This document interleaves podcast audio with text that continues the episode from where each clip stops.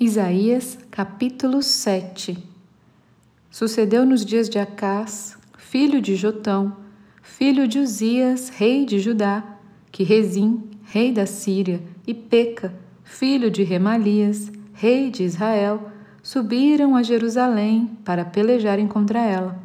Porém, não prevaleceram contra ela. Deu-se aviso à casa de Davi: a Síria está aliada com Efraim então ficou agitado o coração de Acás e o coração do seu povo, como se agitam as árvores do bosque com o vento. Disse o Senhor a Isaías: Agora sai tu com teu filho, que se chama Um Resto Volverá, ao encontro de Acás, que está na outra extremidade do aqueduto do açude superior, junto ao caminho do campo do lavadeiro.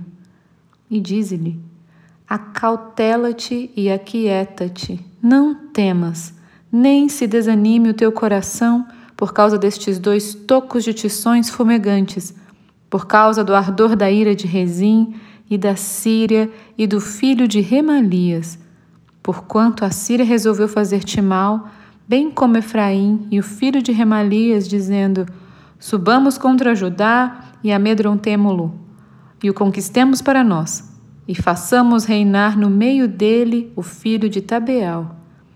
Assim diz o Senhor Deus: Isto não subsistirá, nem tampouco acontecerá. Mas a capital da Síria será Damasco, e o cabeça de Damasco Rezim, e dentro de sessenta e cinco anos Efraim será destruído e deixará de ser povo.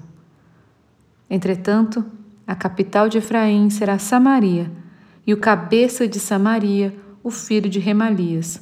Se o não crerdes, certamente não permanecereis. E continuou o Senhor a falar com Acás, dizendo: Pede ao Senhor teu Deus um sinal, que seja embaixo, nas profundezas, ou em cima, nas alturas. Acás, porém, disse: Não o pedirei, nem tentarei ao Senhor então disse o profeta: Ouvi agora, ó casa de Davi. Acaso não vos basta fatigardes os homens, mas ainda fatigais também ao meu Deus? Portanto, o Senhor mesmo vos dará um sinal. Eis que a Virgem conceberá e dará à luz um filho, e lhe chamará Emanuel. Ele comerá manteiga e mel quando souber desprezar o mal e escolher o bem. Na verdade, antes que este menino saiba desprezar o mal e escolher o bem, será desamparada a terra ante cujos dois reis tu tremes de medo. Mas o Senhor fará vir sobre ti, sobre o teu povo e sobre a casa de teu pai, por intermédio do rei da Síria, dias tais quais nunca vieram, desde o dia em que Efraim se separou de Judá porque há de acontecer que naquele dia assobiará o Senhor as moscas que há no extremo dos rios do Egito e as abelhas que andam na terra da Síria. Elas virão e pousarão todas nos vales profundos, nas fendas das rochas, em todos os espinhos e em todos os pastilhos. Naquele dia, rapar-te-á o Senhor com uma navalha alugada do outro lado do rio, a saber, por meio do rei da Síria a cabeça e os cabelos das vergonhas, e tirará também a barba. Naquele dia sucederá que um homem manterá apenas uma vaca nova e duas ovelhas, e será tal abundância de leite que elas lhe darão que comerá manteiga, manteiga e mel comerá todo o restante no meio da terra.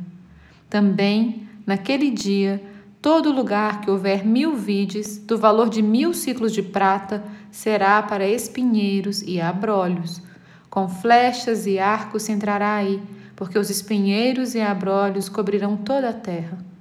Quanto a todos os montes que os homens costumam sachar, para ali não irá por temeres os espinhos e abrolhos.